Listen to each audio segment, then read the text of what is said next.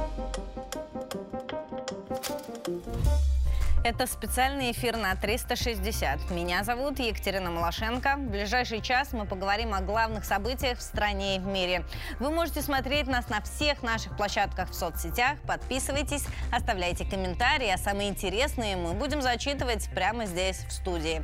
И давайте сразу к делу. В Крыму отразили атаку шести украинских беспилотников. Сошлемся на цитату главы региона на РИА Новостях. За прошедшую ночь в разных разных районах Республики Крым были заглушены и посажены средствами РЭП, а также сбитой силами ПВО 6 БПЛА, написал Аксенов. Он также добавил, что жертв и пострадавших при атаке нет, призвал всех сохранять спокойствие э, и э, вести нормальный обычный образ жизни жителей Крыма под защитой, несмотря на все провокации со стороны э, ВСУ.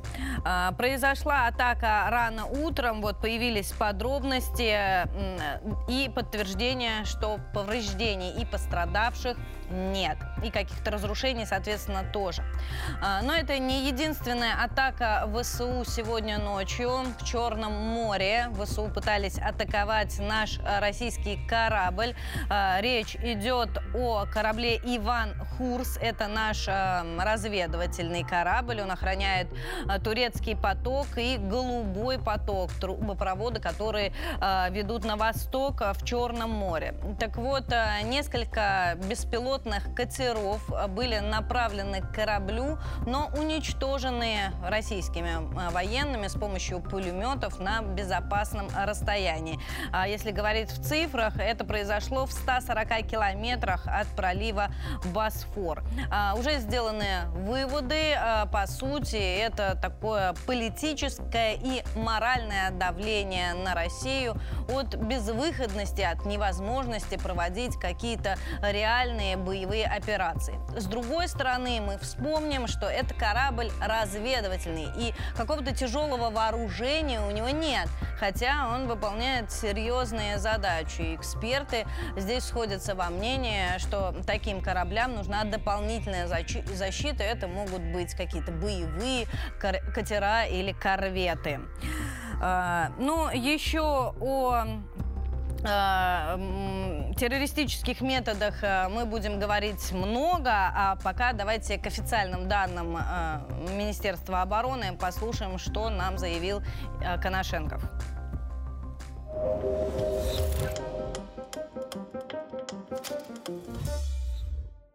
После террористического акта 26 сентября 2022 года на Северном потоке-1 и Северном потоке-2 Вооруженными силами Российской Федерации осуществляются мероприятия по защите подобных объектов. И не напрасно. Сегодня в 5 часов 30 минут вооруженными силами Украины осуществлена безуспешная попытка атаковать тремя беспилотными быстроходными катерами корабль «Иван Хурс» Черноморского флота, выполняющий задачи по обеспечению безопасности функционирования газовых трубопроводов «Турецкий поток» и «Голубой поток» в исключительной экономической зоне Турецкой Республики. Все катера противника уничтожены огнем из штатного вооружения российского корабля в 140 километрах северо-восточный пролива Босфор. Корабль «Иван Хурс» Черноморского флота продолжает выполнение поставленных задач. Киеве решили, что подобные атаки можно назвать началом контрнаступления. И вот их э, советник главы Офиса президента Украины Михаил Подоляк заявил, что э, какие-то отдельные операции уже проводятся. И можно считать, что контрнаступление началось. Э, давайте здесь тоже сошлемся на этот раз на ленту.ру. Здесь у нас есть и цитата Подоляка. Контрнаступление идет уже несколько дней. Эта война растет растянута на полторы тысячи километров вдоль границы, но отдельные операции уже начаты. Здесь рискну предположить, как раз о вот таких атаках беспилотников и идет речь. Подоляк, э, кстати, подчеркнул, что Киев намерен использовать все западное вооружение, которое он получил к текущему моменту, но сделал акцент, что самолетов очень сильно не хватает, и без их наличия осуществить какой-то серьезный прорыв ВСУ не смогут. И здесь здесь большинство аналитиков и наших, и западных, и украинских с ним согласны. А вот э, поставки самолетов планируются только в долгосрочной перспективе. Накануне в стриме мы с вами уже это обсуждали. А, не осталось в стороне и разведка Украины сегодня утром. Они сделали новое заявление и снова назвали Путина своей главной целью. Заместитель начальника Главного управления разведки Минобороны Украины Вадим, Вадим Скибицкий э, заявил, что Путин находится во главе списка целей Украины. Э, и э, такое же заявление, напомню, делал и Буданов несколько раз. Однако Буданов вот говорил, что уничтожать Путина якобы нецелесообразно, ну и очень сложно. Это у них во-вторых. Давайте смотреть материал.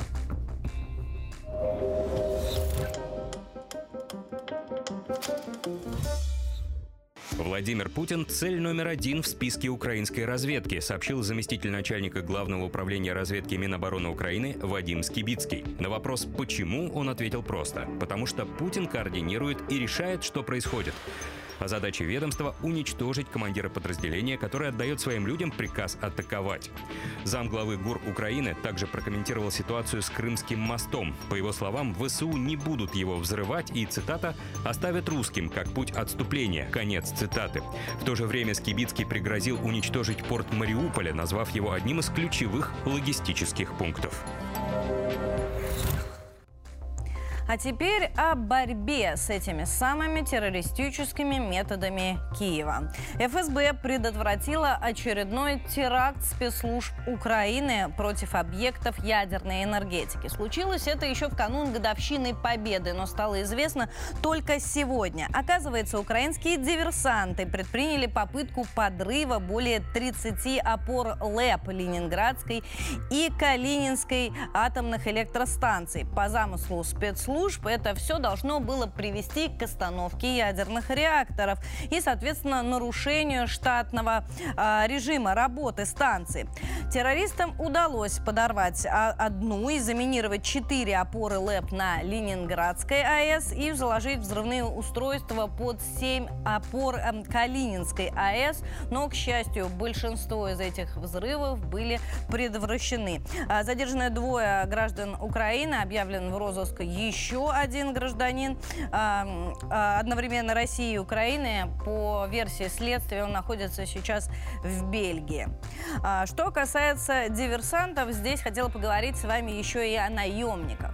От источников в силовых структурах агентству РИА Новости стало известно, что э, ВСУ концентрирует, так скажем, наемников, подготовленных иностранных бойцов именно на Херсонском направлении.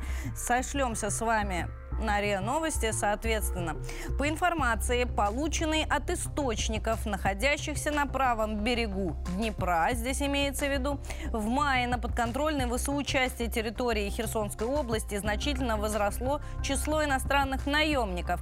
Речь идет о поляках, англичанах, боевиках Кавказского легиона, батальона имени шейха Мансура и грузинского легиона.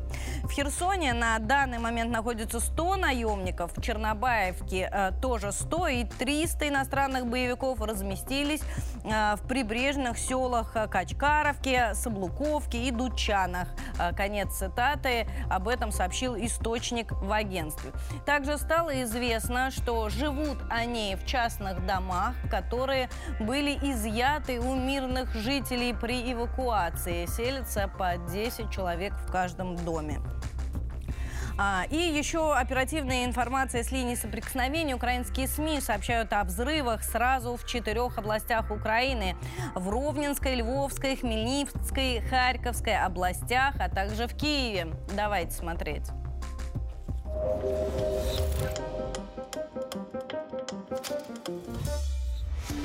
На западе Украины прогремели взрывы. СМИ дают разные сведения о произошедшем. По данным одних источников, взрывы были зафиксированы в Киеве и Ровненской области, по другим сведениям, во Львовской и Хмельницкой областях. Местные власти ситуацию пока не комментировали. В западных регионах Украины объявлена воздушная тревога. Ранее южная группировка войск сорвала ряд нападений со стороны ВСУ. Авиация нанесла удары по опорным пунктам украинских подразделений, а ударами миномета был уничтожен склад боеприпасов противника. Лукашенко. Кроме того, по недавнему заявлению пресс-секретаря президента России Дмитрия Пескова, о переговорах с украинской стороной пока рассуждать рано, ведь предпосылок для мирного урегулирования попросту нет.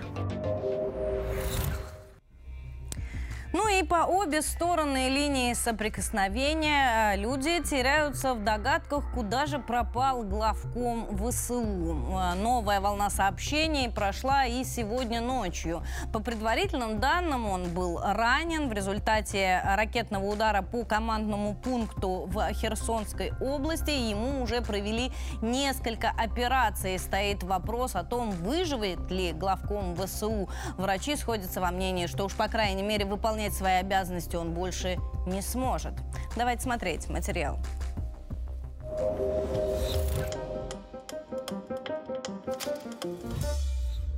Главнокомандующий вооруженными силами Украины Валерий Залужный не сможет продолжить службу после ранений, полученных в результате российского ракетного удара. Об этом агентству РИА Новости рассказал их источник в российских силовых структурах. Сам он, в свою очередь, ссылается на данные своих источников в ВСУ. По его словам, в начале мая Залужный попал под российский ракетный удар по командному пункту в районе села Посад-Покровская в Херсонской области. Удар получился точным. У Залужного закрытая черепно-мозговая травма и множественные осколочные ранения. Собеседник агентства сообщил, что после ранения Залужного привезли в Николаев для оказания первой помощи. Ему остановили кровотечение, а потом на вертолете переправили в Киевский военный госпиталь. Там Залужному была сделана ни много ни мало трепанация черепа. У страдающего лишним весом главкома ВСУ еще и сахарный диабет диабет второго типа, что тоже осложняет его состояние. Хакерской группе «Джокер ДНР» также удалось выйти на источники в ВСУ. По их информации, Залужный перенес несколько сложных операций и может уйти со своего поста по состоянию здоровья. Хакеры утверждают, что по настоянию западных кураторов все данные о его состоянии утаиваются намеренно. Цель – окончательно не подорвать дух ВСУ и без того деморализованной потери Артемовска. Некоторое время назад главком ВСУ перестал появляться на публике. Его исчезновение совпало с чередой российских ракетных ударов по военным объектам Украины. Первые вопросы о том, где Залужный, появились 10 мая. Он отказался участвовать в заседании военного комитета НАТО и уведомил Альянс, что его выступление невозможно даже по видеосвязи из-за сложной ситуации на фронте. Тогда же поползли слухи, что он ранен или даже убит. Все это время Украина настаивала на том, что главком продолжает исполнять свои обязанности, похоже, даже со вскрытой черепной коробкой. Не будем строить предположения, лучше обратимся к экспертному мнению. С нами на связи Василий Алексеевич Дандыкин, капитан первого ранга запаса, военный эксперт.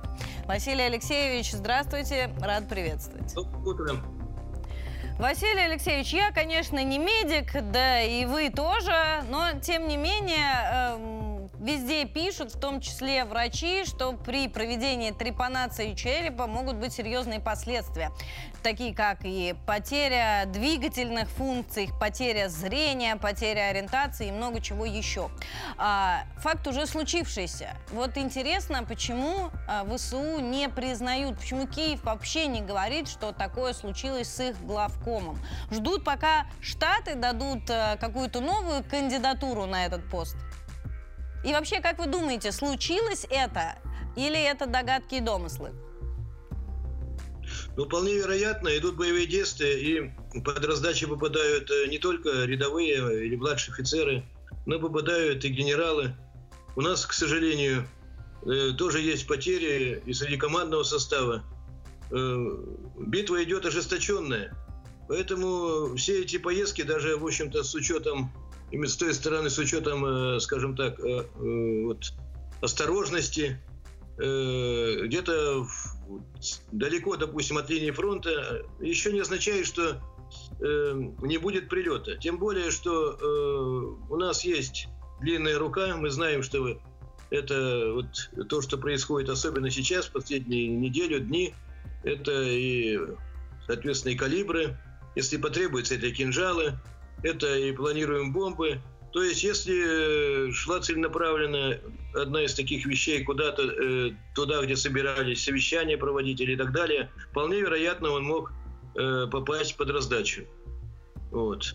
Я думаю, э, каждый профессиональный военный, а таковым э, можно считать, он все-таки обучался. Это чисто натовский уже образец, он не закончил советские учебные военные заведения. Он понимает, что это такое. Ну, это очевидно, когда человек э, носит погоны, включая всех, он знает, для чего его увольняют на пенсию 45 лет, зачем ему Родина платит и так далее. Вот. У него свое понимание было, это своеобразный был генерал, э, он э, в пиаре ничуть не уступал Зеленскому, он как и он, появился на обложке журнала Life, давал налево-направо комментарии, в том числе совершенно, скажем так, людоедские по уничтожению и гражданского населения, в том числе и по Крыму и всему остальному. То сейчас, э, чем отличается э, начальник этого диверсионного управления разведки э, террористического Буданов. Так вот, вполне вероятно. Что я хочу сказать? Это очень сложные ранения, бывает всякое. Э, у нас в свое время полковник доктор Щигалев, он оперировал с гранатой, которая застряла в голове, гранаты вынули, и боец вполне был, вот не задела мозг, самое главное, вполне был жизнеспособен, и, и все, все остальное, что с этим связано. Бывает так, что сносит и половину черепа. Мы такой случай знали по событиям на Северном Кавказе. Одному из террористов Салману Радуеву вот, сделали операцию и называли титановой башкой. Конечно, были проблемы, жуткие головные боли, но что-то он соображал. Эм, лучше бы не соображал, конечно. Закончил свои дни, естественно, в местах не столь отдаленных. Если задет э, головной мозг, то это значит, э, ну, человек не функциональный в принципе вообще. Если Василий Алексеевич, такое... а кто теоретически мог бы занять место Залужного, если ну, а, он не сможет выполнять свои обязанности? Ну, если по раскладу брать, э, в силу того, кто отвечал за Артемовское направление, в принципе, 224 дня, и кто там был и так далее, хотя, в общем-то, можно считать ее миссию провальной, то это э, э, главком сухопутных войск киевских формирований генерал Сырский. Он, значит, опытнее и по возрасту старше, и, в общем-то, успел закончить, по-моему, советское военное училище – вот это один из э, главных кандидатов. Э, и, конечно же, я думаю, что вполне вероятно, что может оказаться и тот же Буданов. Амбиции ему не скрывать. Э, в общем-то, по настрою он чистый бандеровец, хотя я детство провел, как он говорит, в Севастополе, городе русской военно-морской военной славы. Так что вот эти из этих двух кандидатов – Хотя э, вот в этой колоде могут быть совершенно необычные э, ребята, как это оказалось министром обороны Украины, мы его знаем. Э, это, это адвокат. Вот, и ведет себя порой не совсем адекватно. Василий Алексеевич, хочу вернуться к Сырскому. Он еще и в медиапространстве появился. Вот, если я не ошибаюсь, именно Сырский заявил, что сейчас ВСУ ведут атаки по флангам э, в Артемовске и сохраняют некий шанс э, блокировать город и отбить его обратно. Вот такие сообщения приходили сегодня ночью и вчера вечером. А как вы думаете, насколько они соответствуют действительности? Ну, сейчас трудно, это знают те, кто находится там. Я думаю, что все меры для того, чтобы этого не допустить, э, делаются. Это очень серьезный момент, э, скажем так, не только военного составляющей, но и, и больше. Поэтому э, фланги держали, когда были бешеные атаки, э, вот, э, по 10 атак в день, когда, мы помним, героически погиб и Камбрик на флангах э, одной из бригад э, Донецкого корпуса. Ну, сейчас, я думаю, тоже они будут это предпринимать, но надо учитывать, что э, за нами превосходство, естественно, и в артиллерийском залпе, и в авиации. И э, я думаю, это приведет лишь э, еще большим потерям формирования киевского режима. И, по сути дела, они продолжают э, то, что называли, называли сами Бахмутской э, мясорубкой. Теперь это, наверное, будет называться по-другому, около Бахмутской мясорубкой. Насколько известно, атаки были отражены. Спасибо Я вам думаю, большое за... Да. Будет, а, будет пакостить на всех направлениях, как это случилось в Белгороде, но получив там по зубам, э, я наверняка думаю, что призадумаются. Будут использовать беспилотники. У них сейчас самое главное вот этот момент э, скрыть от народа, показать э, Западу свою, ну, так называемую, боевую устойчивость, пережить то, что, скорее всего, случилось э, с тем же Голоком ВСУ, и э, ожидать дальнейшей помощи, которая, в общем, как, как и сейчас будет утилизироваться э, нашей армией. Спасибо вам большое за вашу оценку. О западной помощи мы обязательно сегодня еще поговорим. С нами на связи Василий Алексеевич Дандыкин, капитан первого ранга запаса, военный эксперт. Друзья, сейчас мне хотелось бы перенестись в Донецк. Там ВСУ снова наносят удары по населенным пунктам. А, на этот раз а, а, атаковали ВСУ Пантелеймоновку, Ясиноватую, Донецк, Александровку. 17 раз за минувшие сутки они обстреляли территорию ДНР. Конкретно в столице, в Донецке, работает наш корреспондент Елена Кононова. Ей хочу передать слово. Снова рубрика «Дневник корреспондента», где мы рассказываем о работе съемочной группы 360 в ДНР. Вот посмотрите, какая атмосфера на этом поле. Мы в Мариуполе, вот установленная школа, а здесь играют дети в тег-регби. И сейчас я вас познакомлю с человеком, который все это организовал. Это директор регби-клуба ЦСКА Евгений Арсентьев. Сегодня завершается весенний цикл. Это третий тур школьной регбийной лиги. Но летом будут как бы, фестивали, открытые уроки, а в сентябре-октябре уже начнется осенний э, цикл школьной регбийной лиги города Мариуполь. И победители, что важно, они не просто получат кубок, грамоту, это все, конечно, важно для ребенка, но тем не менее у них будет возможность поехать э, в другие города и там посоревноваться с детьми из других регионов России. Все так. Победители едут на всероссийские соревнования соревнования в Москву, Севастополь и Ростов. Поэтому сегодня мы увидим команды победителей, которые представят Мариуполь и Донецкую Народную Республику на всероссийских соревнованиях. Они познакомились с регби э, в январе, ну и вот, соответственно, за эти как бы, несколько месяцев они уже вот прекрасно играют. И мы сегодня, э, да, там как будто разговаривали с ребятами, с экспертами э, в мире регби. Они говорят, что это серьезные соперники для всех команд, которые приедут на всероссийские соревнования. Поэтому посмотрим посмотрим. Впереди я чувствую, что у них большое регбийное будущее. Ребята, да, из других регионов России, пожалуйста, готовьтесь. Вот они, ваши соперники. Смотри.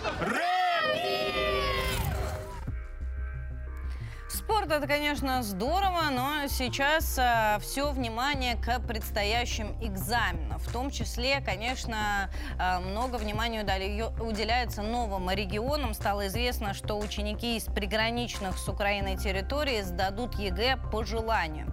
А те, кто это желание, соответственно, выразит, э, поедут централизованно в безопасные населенные пункты, там будут сдавать экзамены. А вот выпускники из Белгородской, Брянской и Курской областей областей в этом году тоже смогут получить аттестат без экзаменов на основе текущих оценок. Если собираются поступать, тогда тоже на экзамен. Давайте смотреть, как это будет организовано.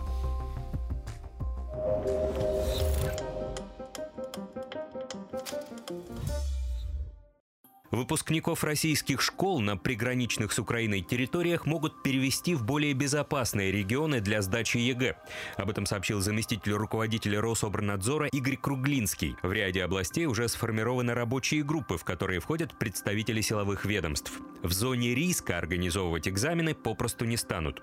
Кроме того, выпускники из Белгородской, Брянской и Курской областей в этом году смогут получить аттестат по результатам текущих оценок, а ЕГЭ будут сдавать по желанию. Напомним, период сдачи единого государственного экзамена начнется в России 26 мая. Его будут сдавать 700 тысяч человек. Обязательные предметы – это русский язык и математика. Ситуация в Белгородской области остается напряженной. Вовсю работают силовые структуры, чтобы восстановить и обеспечить безопасность. А Шойгу пообещал жесткую реакцию в случае новых украинских диверсий и напомнил, что в ходе КТО были уничтожены 70 боевиков и несколько десятков военной техники. А ситуация в Белгороде Сергей Шойгу.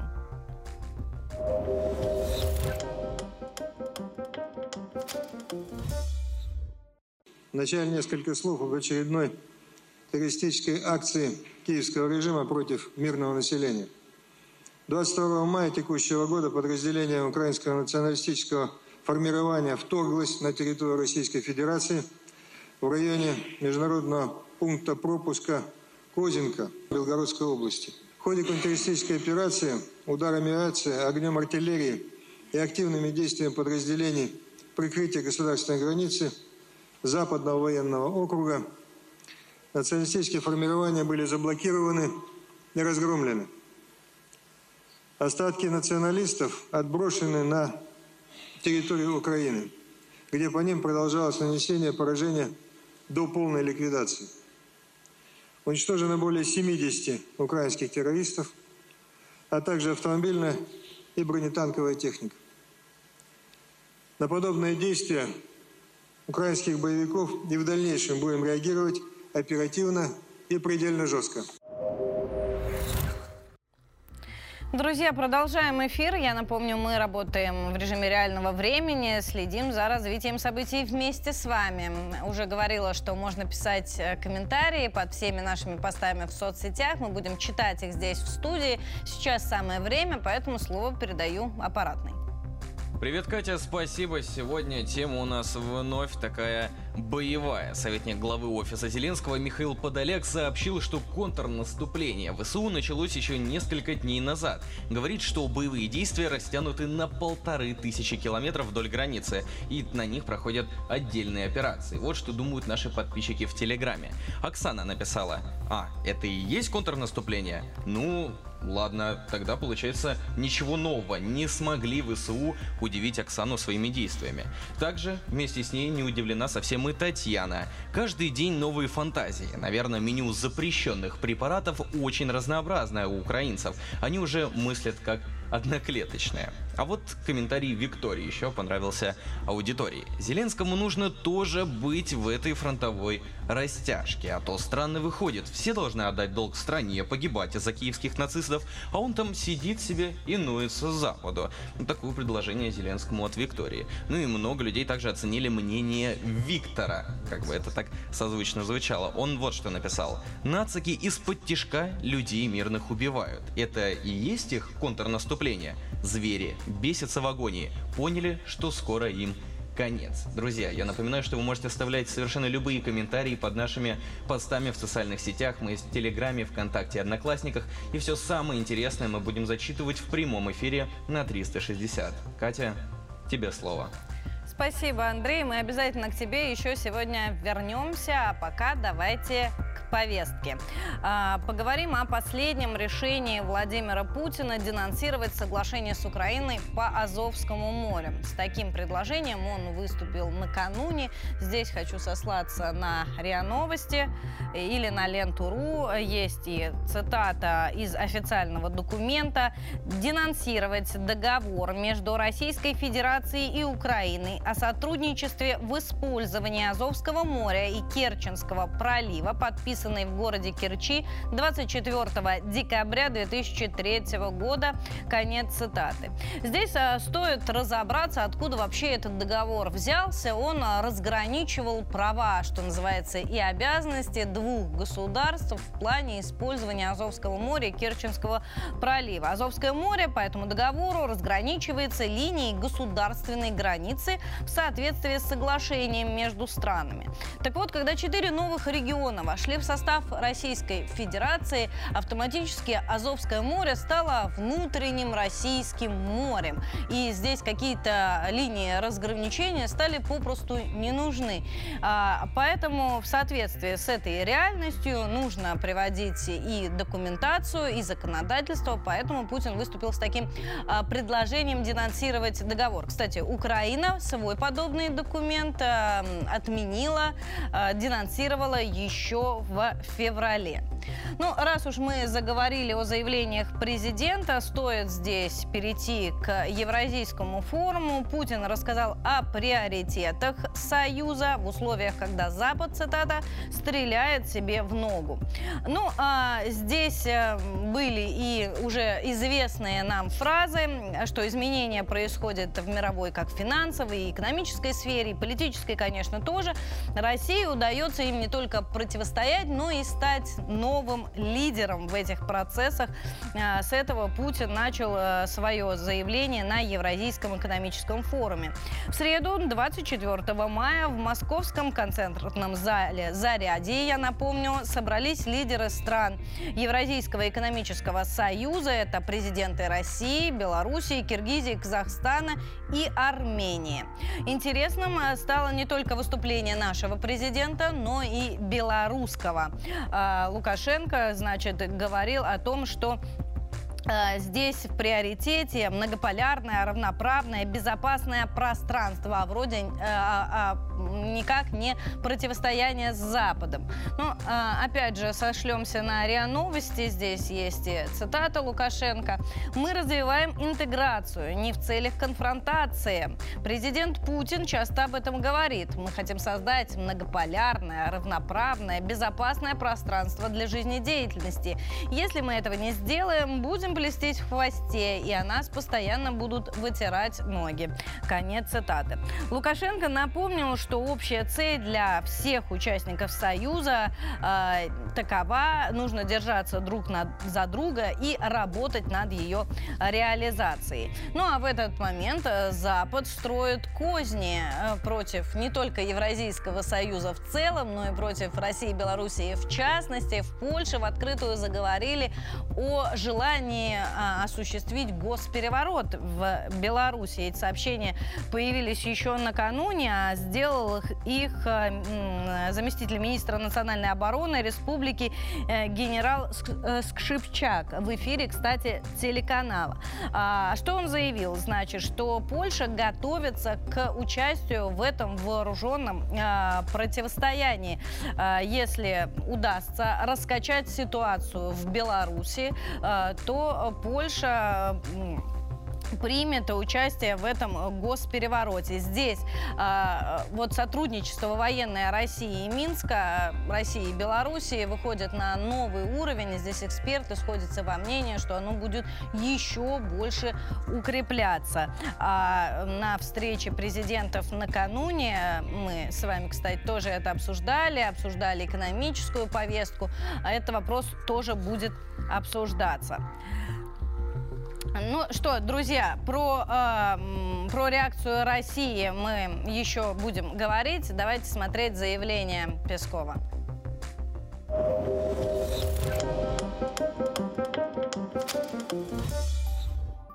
Варшава настроена вмешиваться в дела других государств, причем открыто и без зазрения совести. Она не исключает возможность пойти силовым путем. Это стало понятно после заявления Польши о том, что они готовы поддержать переворот в Беларуси, заявил пресс-секретарь президента России Дмитрий Песков. Накануне бывший командующий сухопутными войсками Польши генерал Вальдемар Скшипчак в интервью призвал власти республики готовиться к потенциальному восстанию и попросил ему посодействовать. Польское руководство сейчас буквально заходится в истериках русофобии. И мы видим, что это враждебное нам государство фактически открыто говорит о своем намерении вмешиваться непосредственно, в том числе силовыми методами, во внутренние дела соседнего государства. Вместе с тем Песков напомнил, что Россия сохраняет союзнические обязательства перед Белоруссией по защите страны и будет их выполнять в полной мере. Он отметил, что республика является для нашей страны партнером, союзником и братским государством. Прокомментировал пресс-секретарь позицию Варшавы в отношении Москвы, назвав ее не просто недружественной, а враждебной. А сейчас с нами на связи наш следующий сегодняшний эксперт Геннадий Иванович Подлесный, директор Центра прикладной социологии и политологии. Геннадий Иванович, здравствуйте. Здравствуйте. Геннадий Иванович, ну, а, расшатать политическую ситуацию в Беларуси для Польши, что называется, лакомый кусочек. А, какова вероятность, по-вашему, это сделать? Давайте расставим акцент. Начнем с того, что генерал Вальдемар Скрыщак, со сложной для русского произношения фамилии польской, он является бывшим заместителем министра обороны Польши. И это очень э, характерно. Все э, какие-то резкие заявления или провокационные заявления на Западе стараются делать не впрямую через действующих политиков или военных, а вот э, через таких бывших. бывший госсекретарь, бывший министр обороны, но в данном случае бывший замминистра обороны. Что мы э, видим, э, исходя из этого заявления? Э, то, что отрицалось э, Польшей и другими странами э, о вмешательстве во внутренние дела Беларуси, все это подтверждается. Все насмешки, которые были над белорусским лидером Александром э, э, Лукашенко, э, когда он рассказывал о том, что КГБ Беларуси имеет сведения о том, что Запад через Польшу собирается провести государственный переворот и ввести даже войска. Это все высмеивалось, говорилось, что это все не соответствует действительности и так далее. Сейчас мы видим, что все, о чем говорил Лукашенко, все подтверждается. Есть планы, не просто были, а есть планы по дестабилизации внутриполитической обстановки Беларуси. Более того, есть планы эту дестабилизацию сделать и, э, воспользовавшись ситуацией, э, по просьбе Тихановской, которая они считают, что это президент Беларуси, э, ввести реально войска. Что э, из этого еще следует? Из этого следует, что та группировка войск, которая сейчас находится в готовности отразить любые попытки со стороны Польши или э, Украины ввести войска в Белоруссию, они э, будут э, купированы, поскольку примерно 20 тысяч наших войск находится там и примерно от 30 до 40 тысяч войск, э, подготовленных вместе с нашими э, частями белорусских. Геннадий Иванович, но ну, в таком случае это должно работать как фактор сдерживания для Польши. Оно и работает.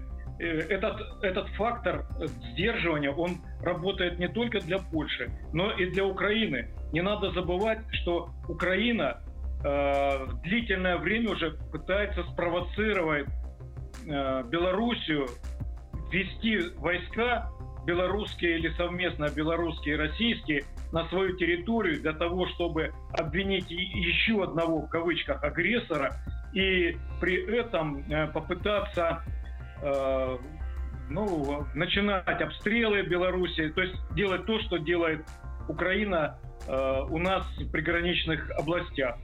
И это э, как раз и сдерживается только тем, что там находятся войска совместные белорусские и российские, что там находятся Искандеры. И, в принципе, ядерное оружие в ближайшее время, тактическое ядерное оружие российское, тоже будет размещено в Беларуси.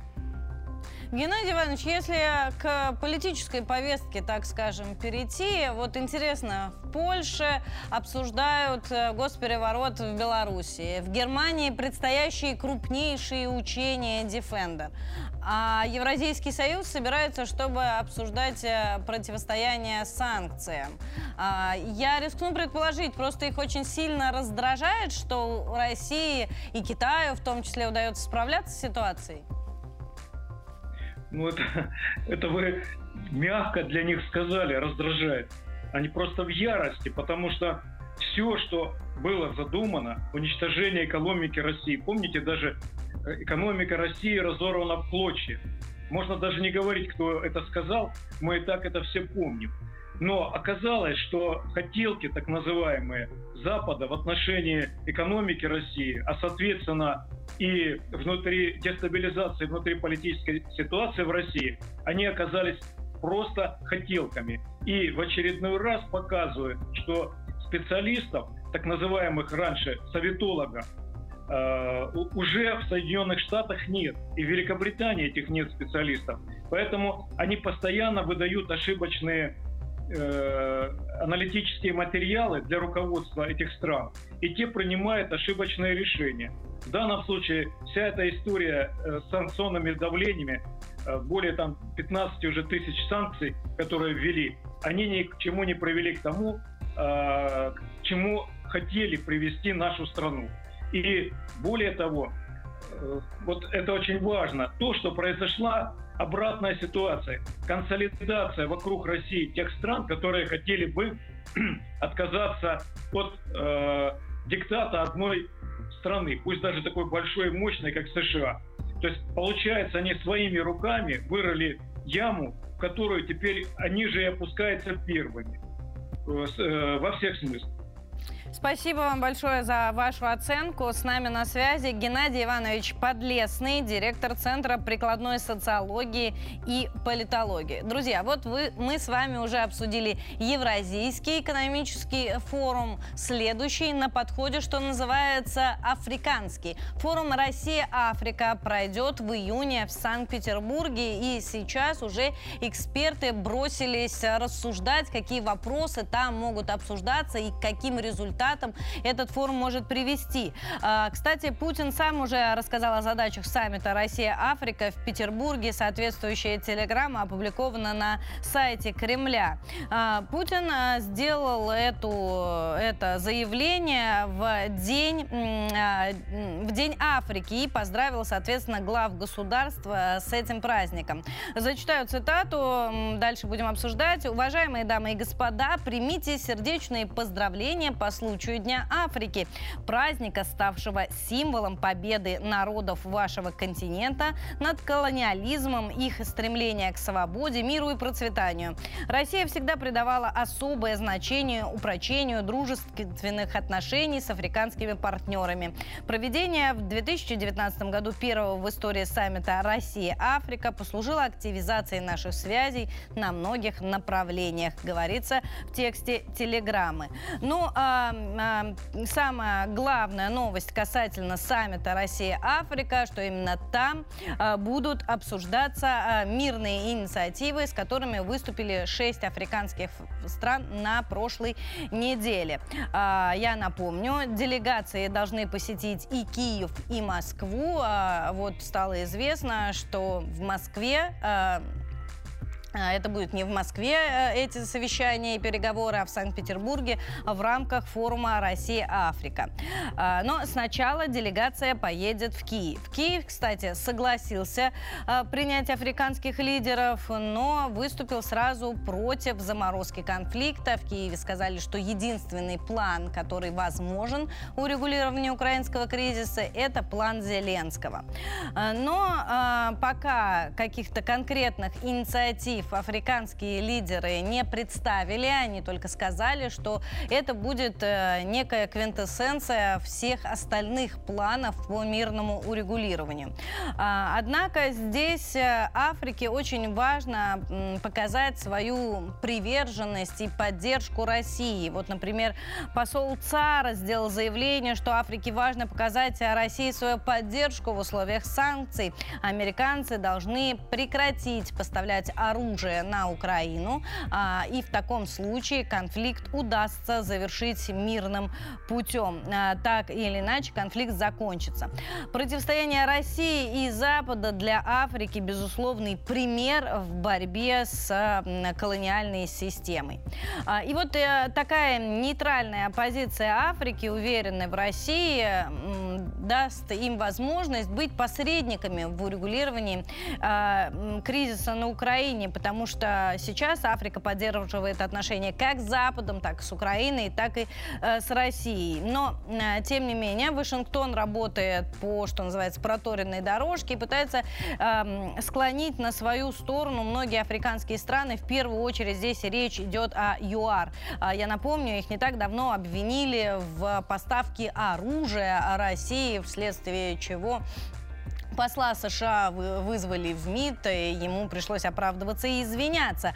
И сейчас эксперты уверены, что вот такой пассаж вызовет только сближение, сближение России и ЮАР. На этом форуме, на форуме Россия-Африка будут обсуждаться в первую очередь вопросы экономики, то есть э, некие новые механизмы взаимодействия со странами в условиях санкций. Э, будут обсуждаться продовольственные вопросы, энергетические, вопросы здравоохранения и гуманитарные. Это все, что известно из подробностей на данный момент. Будут открытые сессии и будут закрытые переговоры. А, известно, что форум стартует в конце июля в Санкт-Петербурге. Но в Санкт-Петербурге нас еще ожидает и Питерский экономический форум. А, наверняка эм, африканские делегации будут присутствовать и там. Ну а Европа, как мы уже с вами сегодня э, говорили, злится. Э, как у Чуковского, комар-то злится, злится. Но э, пока сделать они ничего не могут, могут только угрожать. И вот очередные учения Defender тому подтверждение. Сейчас к ним вовсю готовится Германия. Здесь мне хочется сослаться на статью Bild. Э, именно не удается получить доступ к сайту. Э, но Расскажу, значит, журналисты западные написали, что сейчас Германия сосредоточена на подготовке к крупнейшим за всю историю учениям, в которых примет участие э, несколько десятков государств, тысячи военных из Европы, США. В воздух планируется поднять 240 самолетов. Пройдут они э, буквально вот уже через э, пару недель с 12 по 23 июня.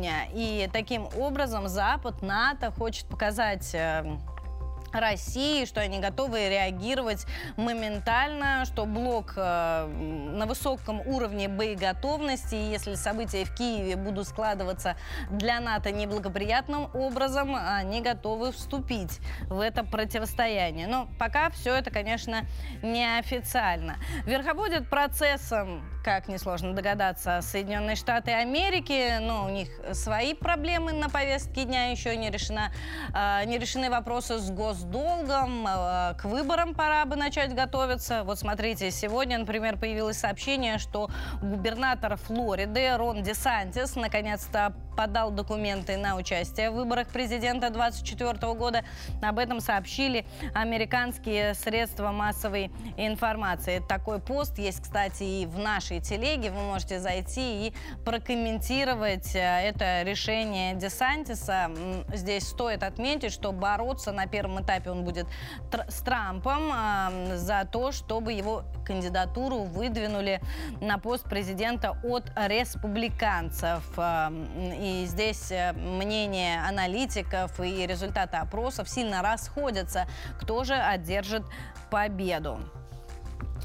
Друзья, а, я думаю, что с Западом стоит закончить. Э, возвращаемся к э, нашим, что называется, баранам. Переходим к э, внутренней повестке. Начнем сегодня этот блок с ЧП. Большой серьезный пожар произошел в Одинцово. Уже ночью, правда, появились сообщения, что его локализовали, а произошло все на строительном рынке. Горели почти 2000 квадратов. Давайте смотреть кадры кадры с места.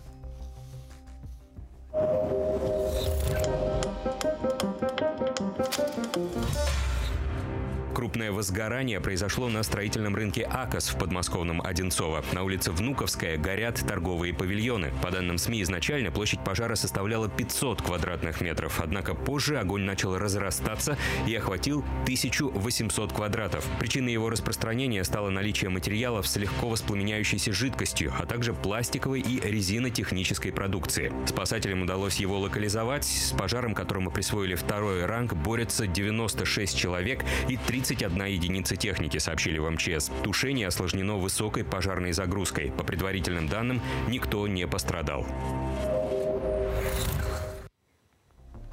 И еще об инициативах наших законодателей. В Госдуму внесли проект об участии школьников в общественно полезном труде. Здесь с вами сошлемся на статью в Ри, э, на РИА Новостях. Э, речь идет о том, что всех школьников, вне зависимости от возраста, но в зависимости от э, количества и условий труда, будут привлекать к общественным работам. Это может быть э, уборка класса, мытье окон, высадка цветов, газонов, деревьев э, и любой другой общественный труд, который, например, э, советским школьникам был не в новинку, все к нему привыкли. Вот я, например, не училась в школе в э, советское время, но у нас тоже было принято и мыть окна, оттирать парты, и сажать деревья э, тоже здесь ничего страшного, но многие родители, кстати, выступили против этой инициативы. Законопроект только внесли в Госдуму. Будем следить с вами, как развивается эта ситуация. Еще один важный вопрос, который нам нужно успеть сегодня обсудить, это международную безопасность. В Подмосковье стартовал форум. А, наш регион впервые принимает мероприятие такого масштаба. 112 делегаций из 101 страны мира. 23 25 мая будут работать на форумах. Обсуждаться будут проблемы, связанные как с национальной безопасностью, так и с глобальной. Но здесь не буду э, отнимать, что называется, хлеб у корреспондентов, потому что э, наши там уже были.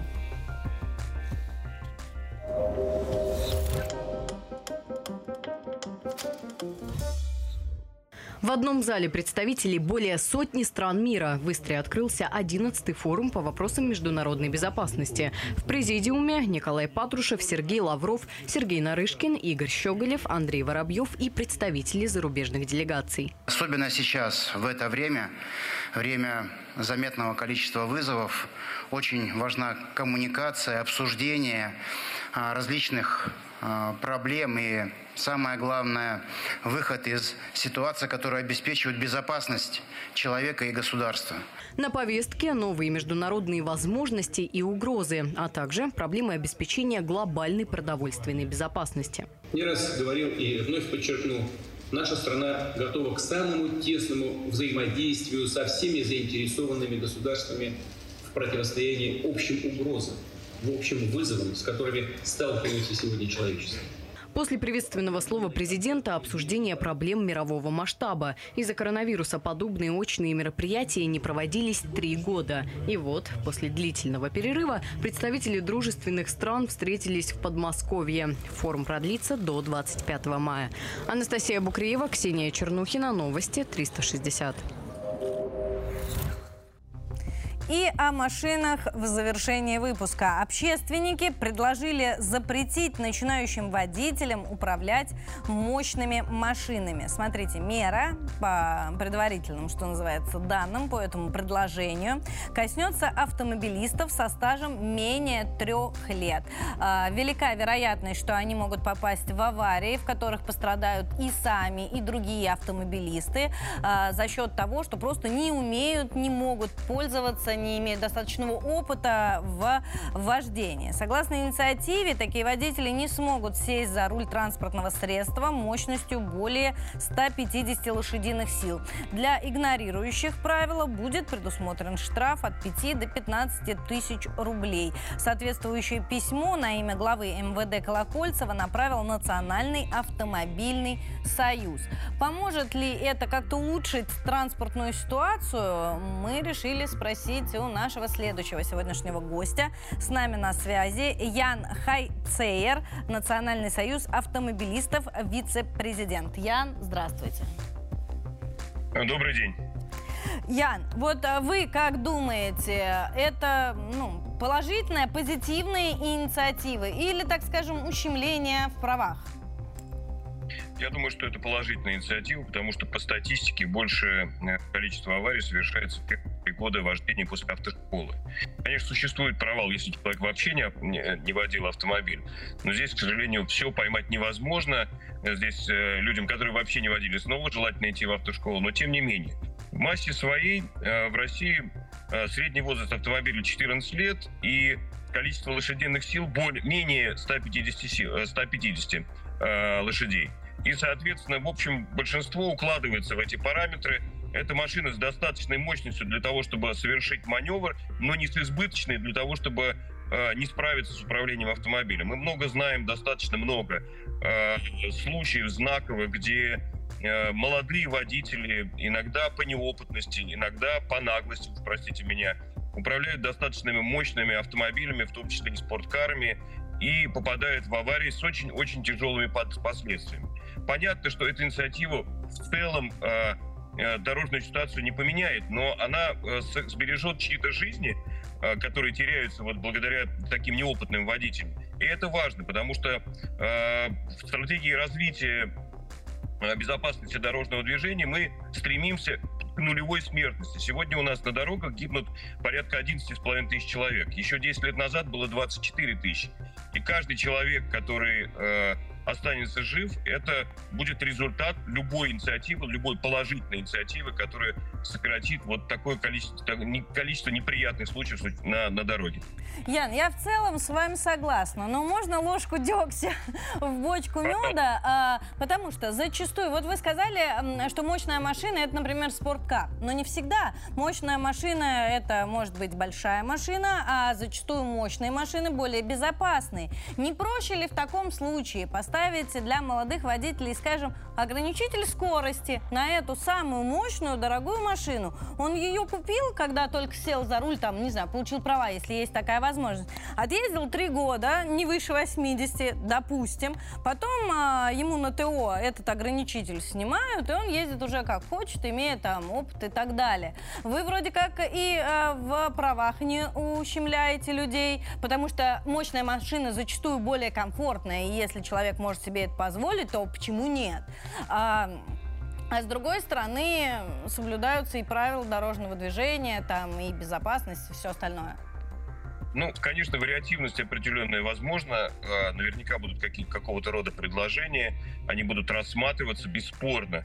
Но, тем не менее, я все-таки повторю, что в большинстве своем а, самые массовые автомобили — это 90% те, которые имеют а, менее 150 лошадиных сил и остается там 10% людей, которые готовы управлять автомобилями с, излишним, с излишней мощностью. Но в любом случае это было бы разумно Э, почему вводится такое ограничение? Для того, чтобы заранее э, предотвратить какое-либо нарушение, потому что любая электронная заслонка, она э, будет также электронно снята, и никто об этом не узнает.